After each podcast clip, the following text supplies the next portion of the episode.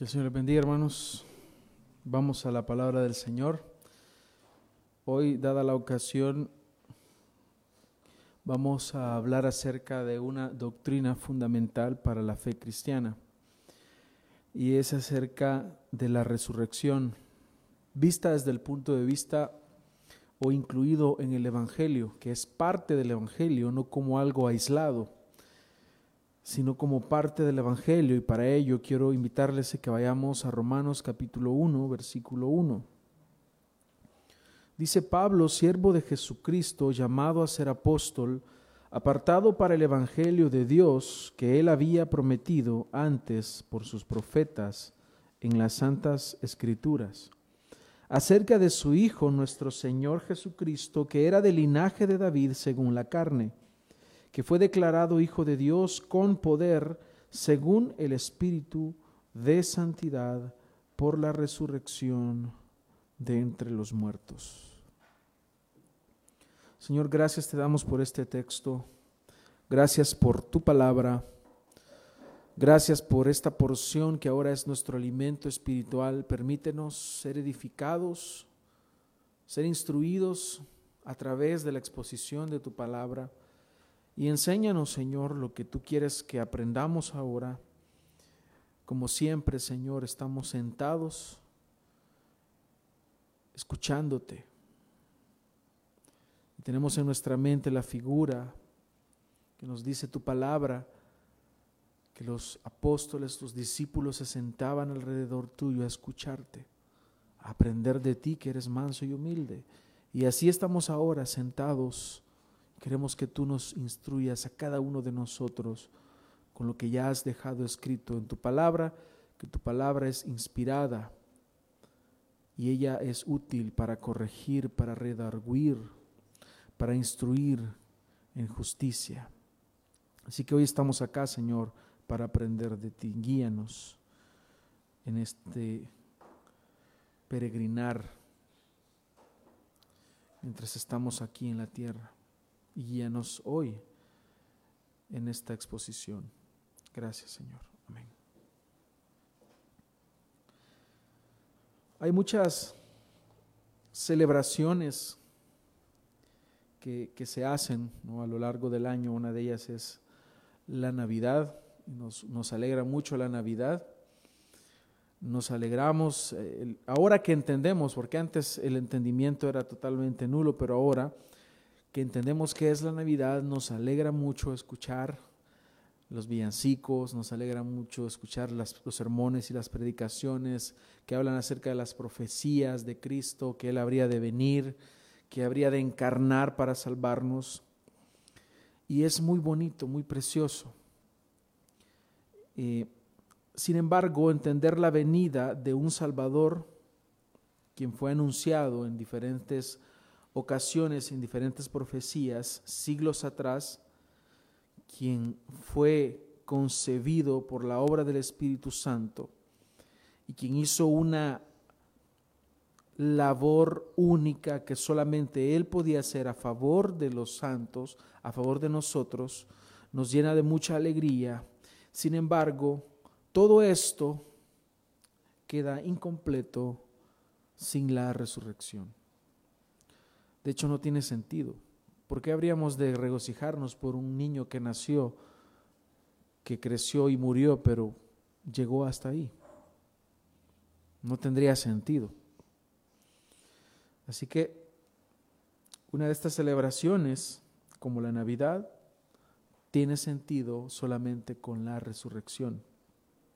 Otras celebraciones que hay a lo largo del en el año, hoy en esta semana que conocemos como la Semana Santa, muchas veces olvidamos que no se trata en sí de los clavos, no se trata de los latigazos que recibió, no se trata de los escupitajos que recibió el Señor, ni, ni las burlas. Al final, si es parte del sacrificio y el pago, pero todo esto es vacío sin la resurrección. Así que la gran noticia del Evangelio, hermanos, solamente está completa con la resurrección de Jesucristo. sino solamente es una vil mentira. De hecho, sin la resurrección, lo que ahora llamamos como evangelio sería la más grande de las estafas en toda la historia. Pero es con la resurrección que el evangelio está completo. El evangelio bíblico no solo proclama que Cristo murió por nuestros pecados, sino que también proclama que Cristo resucitó.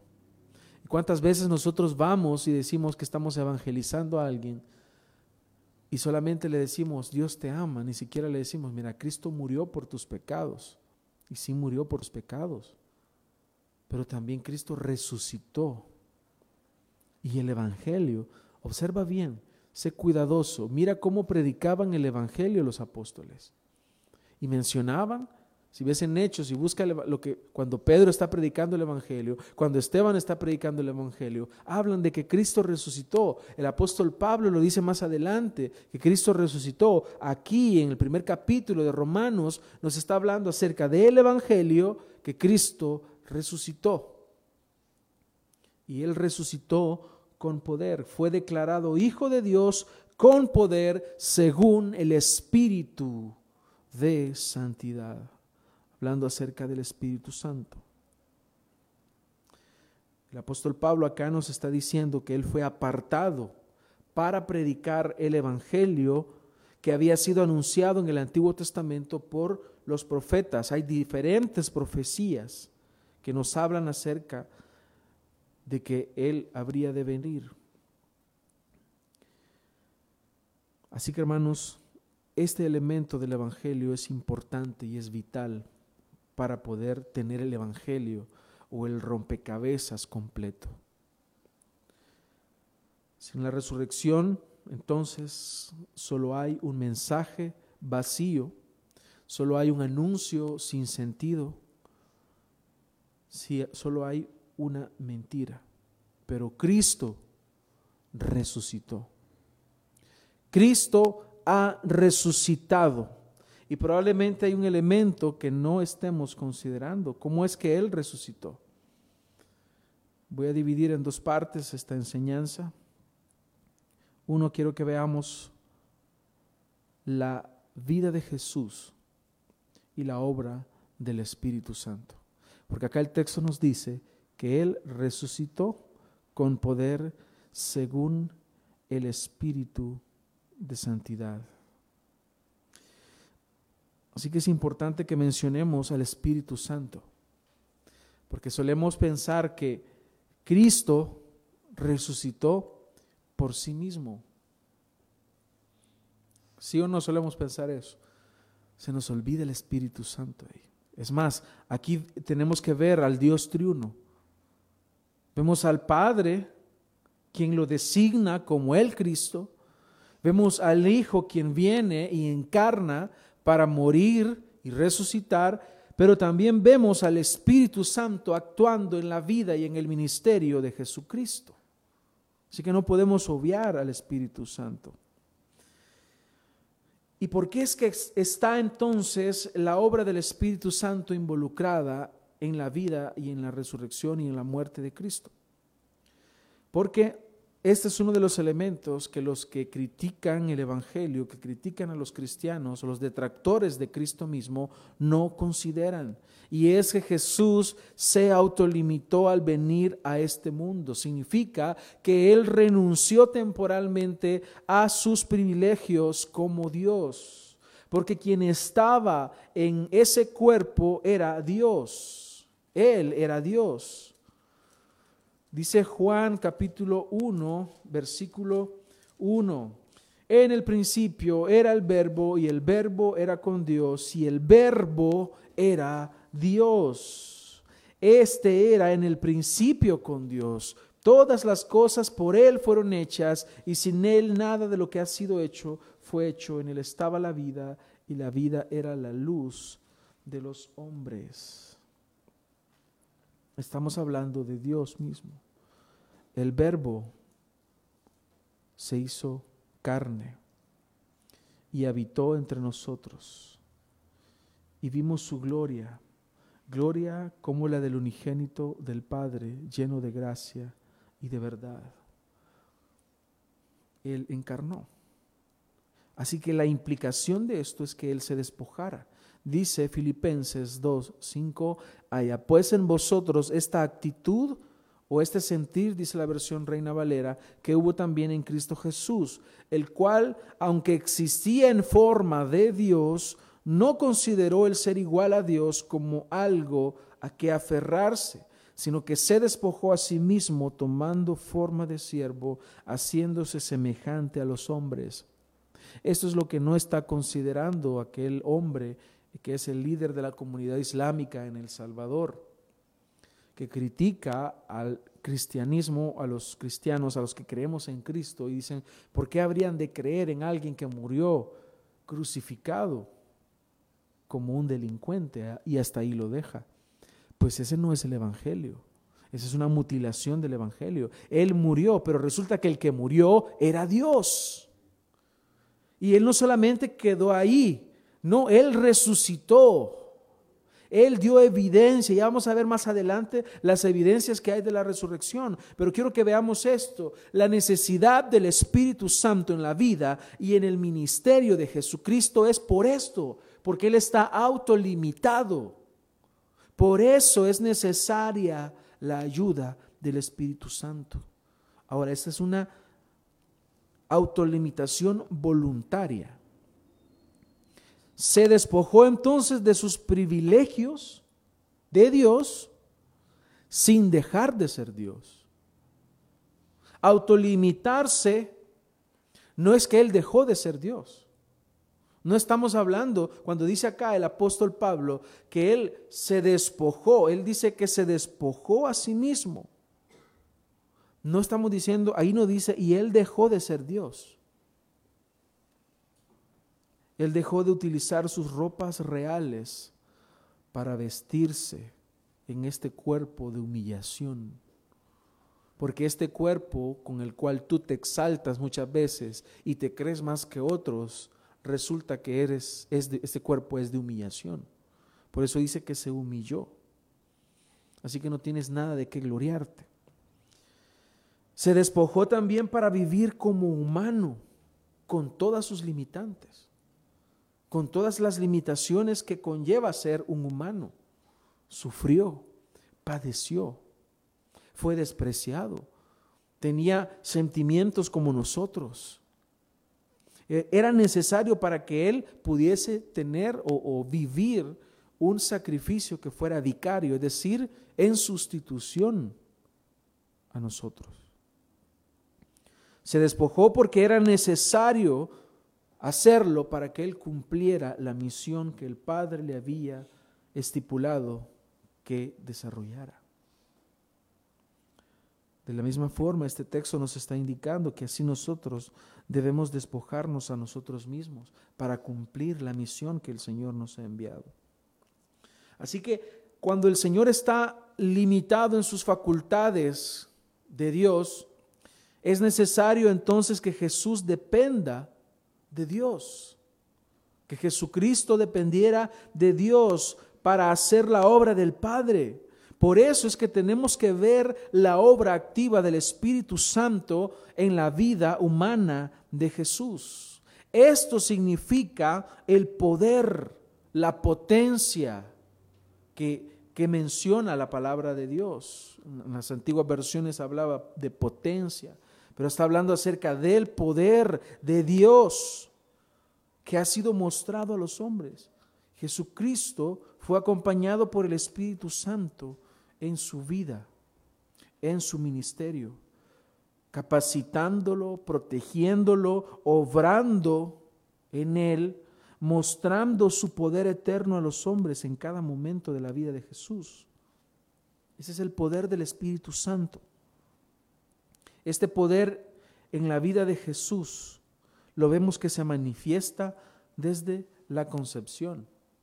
Dice en Mateo 1:18, y el nacimiento de Jesucristo fue como sigue, estando su madre María desposada con José, antes de que se consumara el matrimonio, se halló que había concebido por obra del Espíritu Santo. Por eso es que no necesitamos la la como Sagrada Concepción de María, ¿cómo le llaman? Inmaculada Concepción de María le llaman los católicos. Esa es la palabra. Inmaculada Concepción de María. ¿Por qué, ¿Por qué lo llaman ellos así? Porque necesitan validar que el nacimiento del Señor sea puro. Entonces, para que sea puro, la madre tiene que ser pura. Es la lógica de ellos, pero aquí nos dice el texto que no necesitas de nadie más, sino que es la obra del Espíritu Santo. Porque esto sería una cadenita y la mamá de María tuvo que haber sido también inmaculada y la, y la abuela de María y la bisabuela. Entonces no terminamos. Se trata, hermanos, de la obra del Espíritu Santo. Es Él. Es Él obrando. También el ángel anuncia que el niño sería concebido por el Espíritu Santo, lo dice en Lucas 1.35. Respondiendo el ángel le dijo, el Espíritu Santo vendrá sobre ti y el poder del Altísimo te cubrirá con su sombra. Por eso lo santo que nacerá será llamado Hijo de Dios. ¿Qué vemos ahí entonces? La obra y el poder del Espíritu Santo. Lo vemos en el bautismo de Jesús. Mateo 3, 16.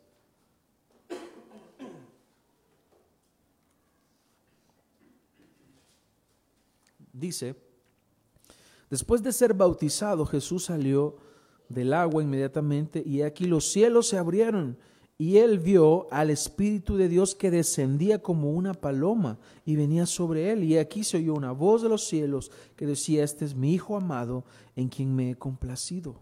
Vemos en el bautismo de Jesús la obra del Espíritu Santo. Podemos hablar también de la tentación de Jesús.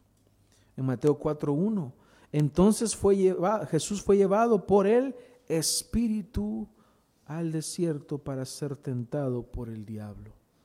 Él le está guiando, pero al mismo tiempo le está guardando. En el ministerio, Lucas 4.1 dice que Jesús estaba lleno del Espíritu Santo. ¿Qué significa ser lleno del Espíritu Santo? Significa hablar en lenguas. Miren, hermanos, aquí no dice el texto que Jesús andaba hablando en otras lenguas cuando estaba lleno del Espíritu Santo. No, la llenura del Espíritu Santo es el control que el Espíritu Santo ejerce. Es decir, Él está guiando. ¿Por qué? Porque Él estaba autolimitado, hermanos. Es la obra del Espíritu Santo en Él. Vemos acá entonces que él inició su ministerio en el poder del Espíritu Santo. Más adelante, en Lucas 4:18, Jesucristo fue ungido por el Espíritu Santo.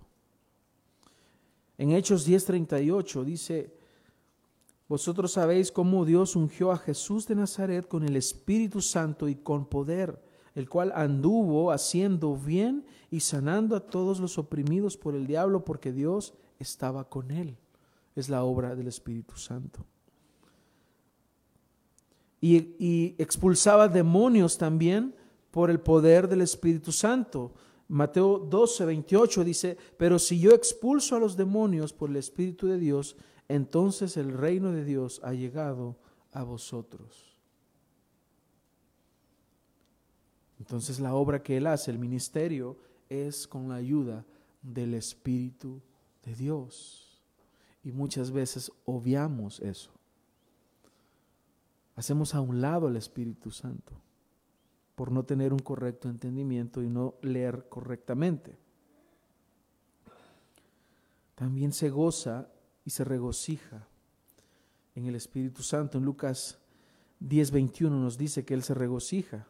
En aquella misma hora Él se regocijó mucho en el Espíritu Santo y dijo, Te alabo Padre, Señor del cielo y de la tierra, porque ocultaste estas cosas a sabios e inteligentes o entendidos y les revelaste a, los niños. Sí, Padre, porque así fue de tu agrado. Él se regocija también en el Espíritu Santo y también en su muerte. En Hebreos 9:14 dice que Él se ofreció mediante el Espíritu Santo por nosotros. Es en su muerte, ahí está también el Espíritu Santo. Pero también es importante que veamos que el Espíritu Santo está en la resurrección también. Brevemente hemos ido viendo algunos momentos en el ministerio y en la vida de, Jesucristo, como el Espíritu Santo le ayuda, le guía. Y dice Romanos 8, 11.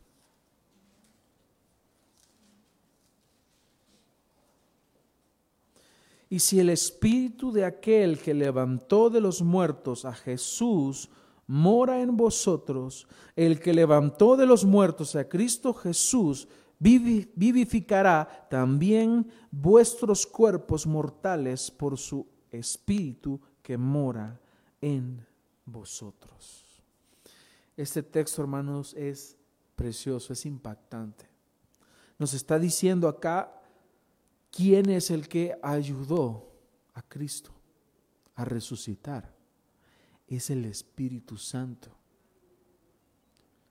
Esto es poderoso. ¿Por qué? Porque el mismo texto nos está diciendo que el que levantó de los muertos a Jesucristo es el mismo que mora ya en ti. Y como Él ya mora en ti, el mismo que resucitó a Cristo, nos dice al mismo tiempo de la esperanza de la resurrección para nosotros que es que el Espíritu Santo que resucitó a Cristo es el mismo que va a vivificar nuestros cuerpos mortales, es decir, que nos llevará a la vida. También, ¿por quién? Por su Espíritu que mora ya en nosotros. El Espíritu Santo obró entonces con poder en la vida, en la muerte y en la resurrección de nuestro Señor Jesucristo. Por eso, hermanos, es que la gran noticia que el Evangelio proclama acerca de Cristo es poderoso. Esa noticia es poderosa porque no solamente decimos que proviene de Dios, sino que ese poder fue evidente en Jesucristo de principio a fin. En todo momento vemos la obra del Espíritu Santo, vemos el poder de Dios. En Romanos, más adelante, el versículo 16, un texto tan conocido, dice, porque no me avergüenzo del Evangelio, ¿por qué? Porque es poder de Dios para salvación a todo aquel que cree. Es poderosa esta noticia, porque el Evangelio, hermanos, es una noticia, es un mensaje que anunciamos. Y es el único mensaje que puede traer vida al ser humano que está muerto en sus delitos y pecados. Así que, hermanos, tenemos delante de nosotros la mejor noticia. Y el Evangelio está completo con la resurrección. Ningún hecho, hermanos, ha sido tan importante como la resurrección de Jesucristo. De la misma forma, ningún otro evento ha sido tan atestiguado como lo es la resurrección. De el nacimiento de Jesús, no dice que estaban rodeados de una gran cantidad de personas viendo cómo venía Cristo al mundo, pero de la resurrección sí hay suficiente evidencia. Hay mucha evidencia, ya veremos algunas pruebas.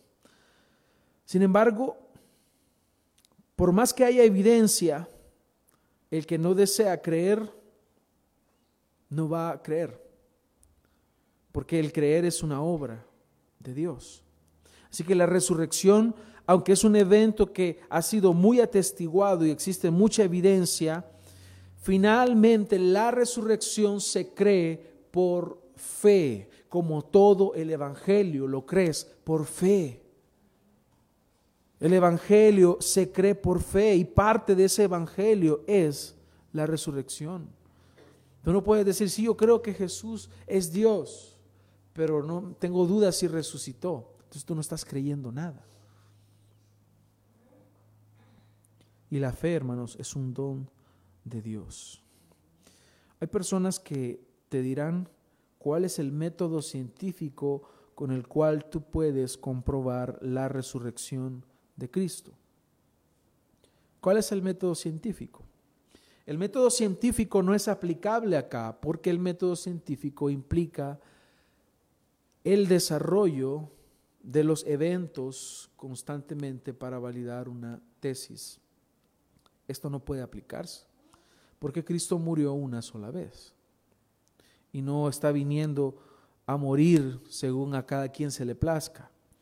Así que hay pruebas que tenemos que ir nosotros no al método científico, sino al método legal, que es el testimonio, el cual puede ser técnicamente oral, escrito o con pruebas materiales.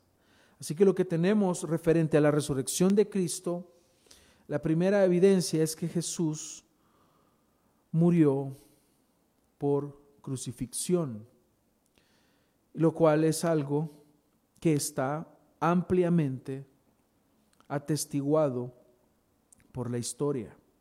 Hay historiadores romanos que confirman que Cristo murió crucificado. Obviamente para que haya resurrección no tiene que haber muerto. Entonces lo primero que debemos mencionar es que Cristo sí murió y murió cruelmente. ¿Por qué es necesario que hablemos que Cristo murió? Porque algunos piensan que Jesús no murió y que todo fue un engaño y que todo fue algo preparado para que pareciera que Él iba a resucitar. Pero hermanos, seamos sinceros, esto es, es risible. ¿Por qué? ¿Por quiénes eran los romanos?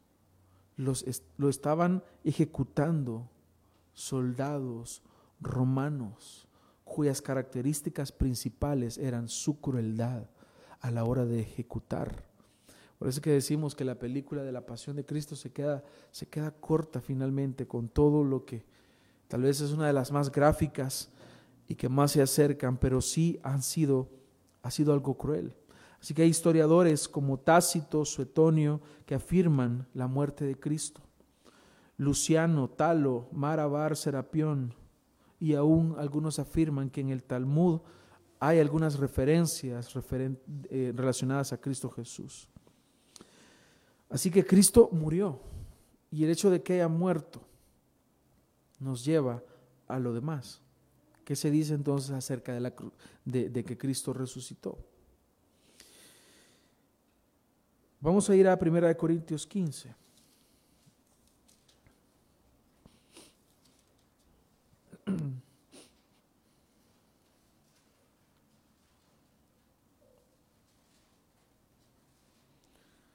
Aquí nos dice un buen resumen, tal vez de los mejores resúmenes que hay del Evangelio, el apóstol Pablo dice, porque primeramente os he enseñado lo que asimismo recibí, que Cristo Jesús murió por nuestros pecados conforme a las escrituras, que fue sepultado y que resucitó al tercer día conforme a las escrituras. Y aquí viene la evidencia de la resurrección. Y que apareció a Cefas. ¿Quién es Cefas? Pedro y después a los doce. Después apareció a más de 500 hermanos a la vez, de los cuales muchos viven aún y otros ya duermen. A más de 500 personas, hermanos. Es muy difícil hacer que 500 personas estén totalmente de acuerdo con un evento. ¿Ustedes han jugado alguna vez el teléfono descompuesto? Se han fijado que ya con 10 personas se distorsiona un mensaje. Ahora, hay 500 personas ahí. Y las 500 personas han visto a Cristo resucitado. Y ellos daban evidencia y decían las cosas tal como era. Lo que está diciendo aquí el apóstol Pablo es, vayan y pregúntenles. Pregúntenle a ellos porque dice más adelante, de los cuales, versículo 6, muchos viven aún, otros ya duermen. De esos 500, me llama la atención que son 500 personas que se les, que se les apareció. Después apareció a Jacobo, después a todos los apóstoles, y al último de todos como a un nacido fuera de tiempo, me apareció a mí, porque yo soy el más pequeño de los apóstoles, que no soy digno de ser llamado apóstol porque perseguía la iglesia de Dios. Más adelante, a partir del versículo 12, continúa hablando acerca de la resurrección. Y vale la pena, hermanos, que lo leamos. Dice, pero si se predica de Cristo que resucitó de los muertos, ¿cómo dicen algunos entre vosotros que no hay resurrección de muertos? Pablo está preocupado porque habían unos que se llamaban creyentes y andaban diciendo, quizás, Cristo no resucitó. No puede quedar eso así, según Pablo, porque es parte del Evangelio. Si tú no crees la resurrección, tú no crees el Evangelio. Estás mutilando el Evangelio. Y continúa diciendo, versículo 13, porque si no hay resurrección de muertos, entonces Cristo no resucitó. Y si Cristo no resucitó, vana es entonces nuestra predicación, vana es también vuestra fe. ¿Te das cuenta de la importancia? No puedes tomar a la ligera esto. No puedes decir que Cristo quizás no resucitó. Tienes que verlo como la parte central de todo esto, porque si Él no resucitó, te está diciendo Pablo, tu fe es vana, es decir, no existe.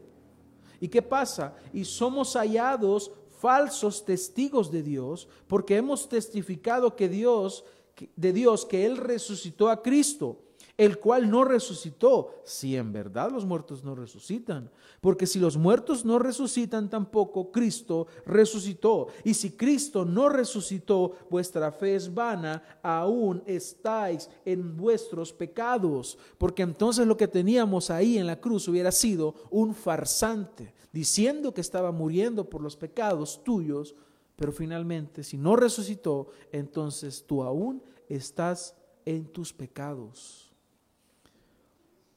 Entonces apaguemos la luz y vámonos. Eso tocaría. Pero Cristo resucitó, hermanos. Y tenemos aquí la, evidencia escritural también. También tenemos a, testigo, otro testigo que es Saulo de Tarso. ¿Quién era Saulo de Tarso? La nos habla un poco acerca de, de Pablo quien era un hombre celoso de su judaísmo, que perseguía a la iglesia, que hasta va y pide cartas a sus líderes religiosos para ir y capturar cristianos. Y resulta que se encuentra con el Señor. ¿Y por qué es importante Saulo de Tarso? Por quién era Saulo de Tarso.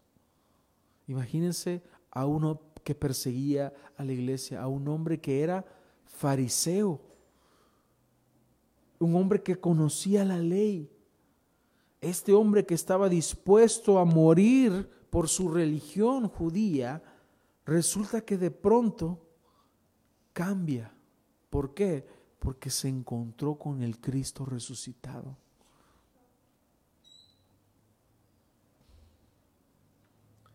También nos habla el texto de Santiago.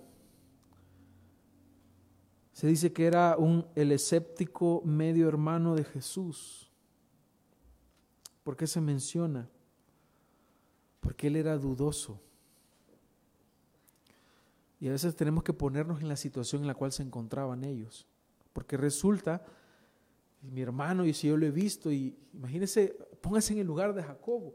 Es mi hermano, si anduvimos jugando y resulta que él es el Cristo. Iba a caer por obvias razones en incredulidad, pero la obra la hace el Señor en transformar. Así que tenemos a Santiago, quien era un escéptico y luego cree en el Señor. Tenemos también la evidencia que la tumba fue encontrada vacía. Por eso es que se menciona siempre en este el día domingo de resurrección constantemente como una de las grandes evidencias que la tumba fue encontrada vacía. Hermanos, la evidencia es abundante. Ningún mentiroso estaría dispuesto a morir cruelmente por una mentira. Ningún mentiroso estaría dispuesto a morir cruelmente por una mentira. Y si la resurrección fuera una mentira, la mayor evidencia que nos queda en la historia es la muerte de los mártires, de los discípulos de Cristo. Si Cristo no hubiera resucitado, ¿ustedes creen que ellos hubieran dejado crucificar como su Señor? ¿O que ellos hubieran estado dispuestos a morir en el circo romano por una mentira? ¿Estarían ellos dispuestos a, a, una muerte y un padecimiento tan cruel que le daban los romanos en aquel tiempo por una mentira? Nadie estaría dispuesto a morir así por una mentira. Hermanos, no fueron alucinaciones las que vieron. 500 personas totalmente alucinando, viendo ellas una 500 personas viendo una misma alucinación, no es congruente. ¿Qué hay de los soldados romanos que estaban aquel, aquella noche cuidando la tumba? ¿Qué hay de la piedra enorme que necesitaba de mucho esfuerzo. Hermanos, Cristo resucitó. Las evidencias son claras. Cristo resucitó. Esto lo debes de creer por fe. Por eso es que el Evangelio que se predica en la Biblia, el Evangelio verdadero, el único, habla acerca del poder de Dios en la resurrección. La resurrección nos da un mensaje amplio y si pudiéramos resumir en una sola palabra el mensaje de la resurrección es esperanza. Primera de Pedro 1:21 dice que por medio de él sois creyentes en Dios que le resucitó de entre los muertos y le dio gloria de manera que vuestra fe y esperanza sean en Dios. La resurrección, hermanos, nos trae esperanza.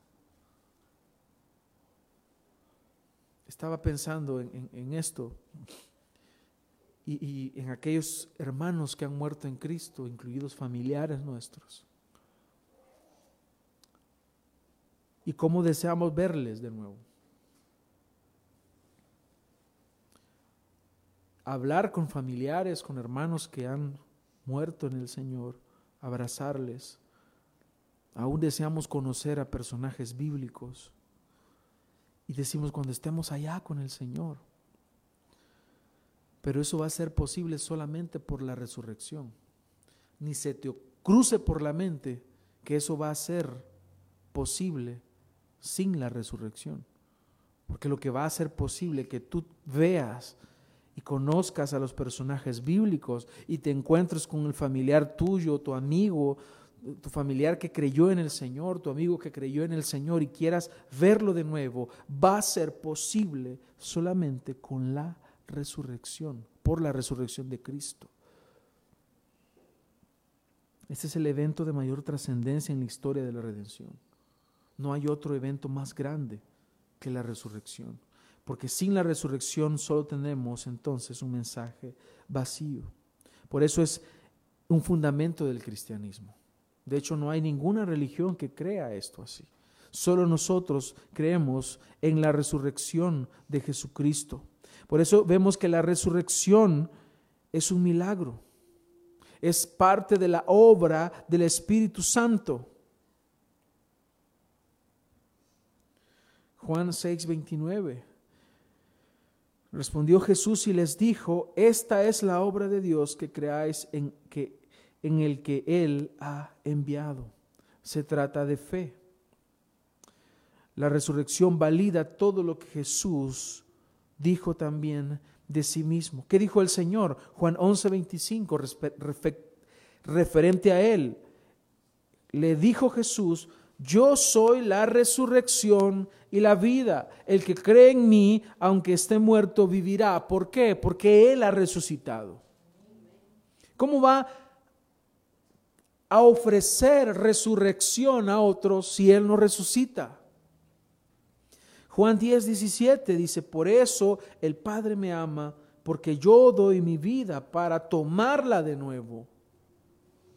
Nadie me la quita, sino que yo la doy de mi propia voluntad. Tengo autoridad para darla y tengo autoridad para tomarla de nuevo. Este mandamiento recibí de mi Padre. Juan 2.19 dice, Jesús respondió y les dijo, destruid este templo y en tres días lo levantaré.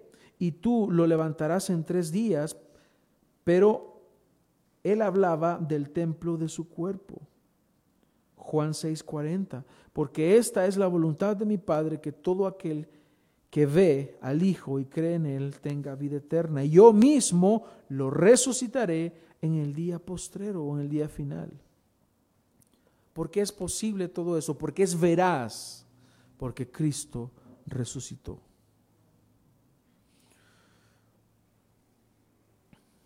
¿Saben, hermanos? La mayor evidencia de que Jesús es el Hijo de Dios para los apóstoles no fue la crucifixión, sino la resurrección. Lo repito, la mayor evidencia de que Jesús es el Hijo de Dios para los apóstoles no fue la crucifixión, no fueron los milagros, fue la resurrección. ¿Ves el cambio del apóstol Pedro después de que Cristo resucitó? ¿Ves el fortalecimiento de la fe aún en María, su madre, luego de que Cristo resucitó? ¿Ves cómo empiezan a cambiar las cosas al ver a Cristo resucitado? Esa es la mayor evidencia para ellos. Tan grande es que se le llama la muerte de la muerte con la resurrección. En 1 Corintios 15, 54 dice, devorada ha sido la muerte en victoria. ¿Dónde está, oh muerte, tu victoria? ¿Dónde, oh sepulcro, tu aguijón? Las vidas de estos hombres y mujeres fueron transformados, dejaron de ser incrédulos por eso dejan todo por seguir a Jesús hasta la muerte. Al tener evidencia del Cristo resucitado, lo que les queda aún es hacer con gozo lo que vemos en hechos. Aún están dispuestos a despojarse de sus bienes materiales, de sus propiedades, para traerlo aún a la iglesia. Algunos vendían algunas de sus propiedades y de lo que de lo que ellos recaudaban de la venta, lo traían para la edificación de la iglesia. ¿Cómo puede ser posible esto? Porque ellos habían sido testigos de la resurrección. Sus vidas fueron transformadas. Así entendieron ellos la importancia vital de la resurrección en el Evangelio.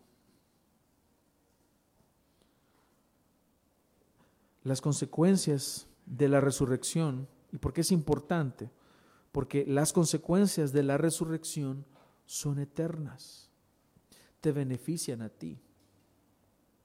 Te benefician eternamente. Pero al mismo tiempo, hermanos, quiero, que veamos esto así. El Evangelio a ti te trae vida porque Cristo resucitó. Porque la resurrección nos está diciendo, Cristo es todo lo que Él dijo ser. Pero al mismo tiempo la resurrección trae condenación al que no cree. Porque la resurrección confirma que Cristo es todo lo que Él dijo ser y todo lo que Él dijo que haría. Él dijo, el que cree en mí tiene vida eterna. El que cree en el Hijo tiene vida eterna, pero el que rehúsa a creer en el Hijo no verá la vida, sino que la ira de Dios está sobre él, Juan 3:36. Entonces la resurrección trae vida al que cree, pero también es la evidencia de que un día Cristo habrá de juzgar al pecador porque Él es juez.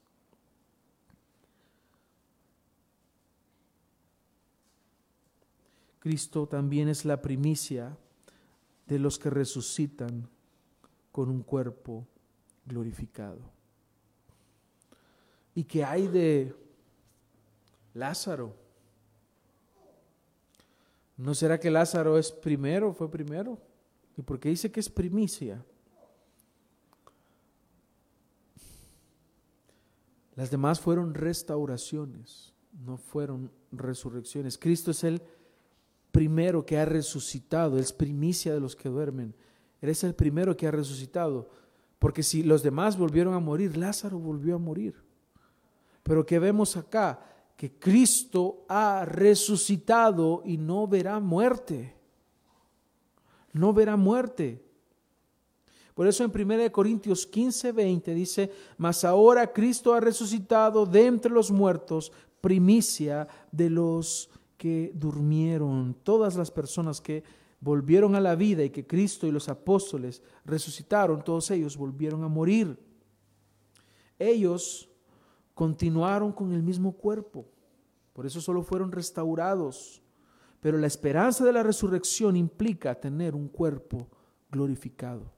Y luego de la resurrección, entonces lo que sigue o lo que vemos ahí explicado, expuesto, es la glorificación. Él es glorificado y luego asciende. Así que la esperanza de la resurrección implica que tendremos nosotros también cuerpos glorificados, no sujetos al pecado, no esclavos del pecado, no esclavos de la muerte, sin enfermedades, aptos para la comunión con Dios eternamente, aptos para vivir la gloria que ha sido preparada para sus hijos. Y todos los que creemos en el Señor tenemos esta promesa. Todos los que creen en el Señor tenemos la promesa y la esperanza de levantarnos de la muerte para reinar juntamente con Él, porque Él no miente. Concluyo con esto, hermanos, la resurrección es la gloria del Evangelio. La muerte no pudo detener ni frustrar el plan eterno de Dios. Aquel pacto que fue hecho desde antes de la fundación del mundo, conocido como el pacto de redención, era inmutable, es inmutable y habrá de cumplirse. Ni la muerte pudo detener ese plan eterno. Debemos predicar también que Cristo resucitó, porque es parte del Evangelio. Siempre que evangelices, hazlo tal como está escrito. No creas que con decirle a alguien Dios es amor estás evangelizando. Predica el Evangelio tal y como está escrito, tal como es, incluyendo la resurrección. En tercer lugar, la resurrección aunque tiene suficiente evidencia atestiguada, finalmente, hermanos, solo puede ser creída por fe. Es decir, sin la obra del Espíritu Santo, nadie puede creer. En cuarto lugar, el Espíritu Santo que levantó a Cristo, dándole la victoria sobre la muerte, es el mismo que mora en nuestros corazones. Es el mismo y nos ayuda a vencer en este mundo que es un enemigo de Dios. Así que hay razones para deleitarnos y alegrarnos en el Señor al saber que el Espíritu Santo que levantó de la muerte a Cristo es el mismo que mora en mí y por lo tanto me levantará en vida cuando Él venga en su segunda venida. En quinto lugar, el mensaje principal de la resurrección conlleva esperanza. Así que cuando veas la resurrección, mira la esperanza que Dios te da a ti. En sexto lugar, vivamos en la esperanza de la resurrección. Solo así quitaremos nuestra mirada de este mundo y vamos a extender nuestra, nuestra mirada y nuestra vista a la esperanza que está en los cielos, porque tú no eres de este mundo. Es más, tú morirás un día. A veces nos preocupamos por las enfermedades, ¿no? No quisiéramos irnos. Pensamos en nuestra familia, pensamos en algunos proyectos que están ahí, pensamos tal vez en la iglesia.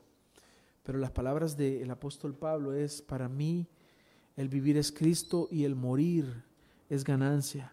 Así que mira la esperanza en la resurrección. Si Cristo resucitó, también te habrá de resucitar a ti en el día postrero.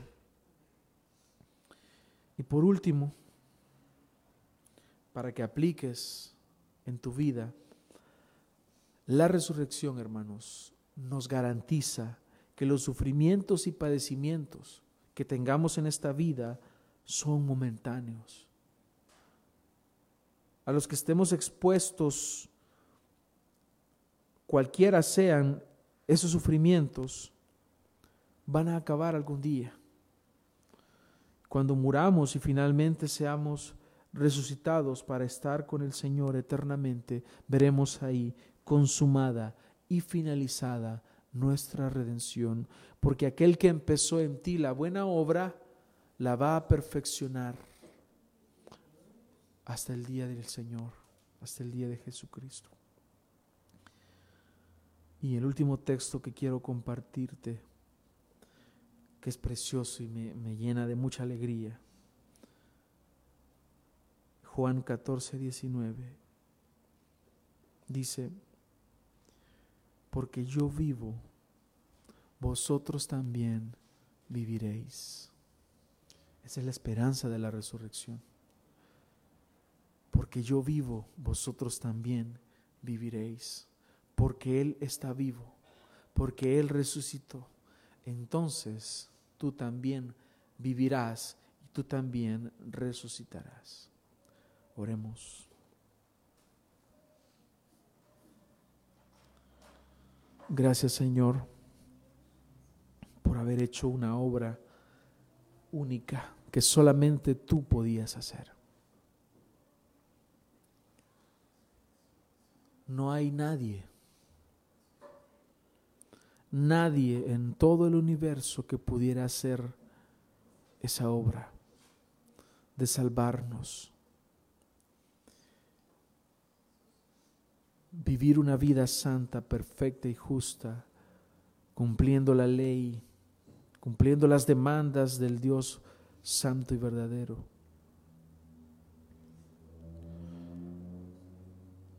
Nadie pudo morir por nosotros y resucitar por la obra del Espíritu Santo. Gracias Señor. Gracias Señor por haber pagado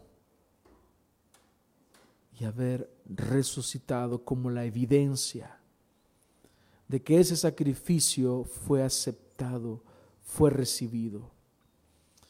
Gracias Señor, porque por la fe yo creo que ese evento glorioso se llevó a cabo en la historia.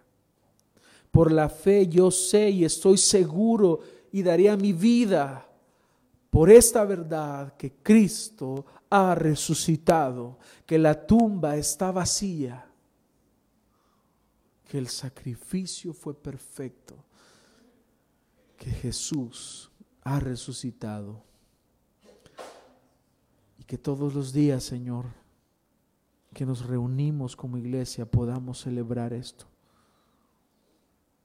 en el día del Señor, que Cristo ha resucitado. Gracias Señor, porque por la fe entendemos, comprendemos que esta es una doctrina fundamental y es parte del Evangelio bíblico, el único que existe. Gracias Señor por tu palabra.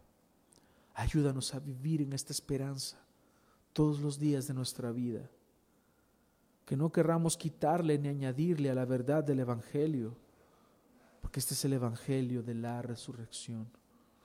Gracias, Padre, por este tiempo. En tu nombre oramos.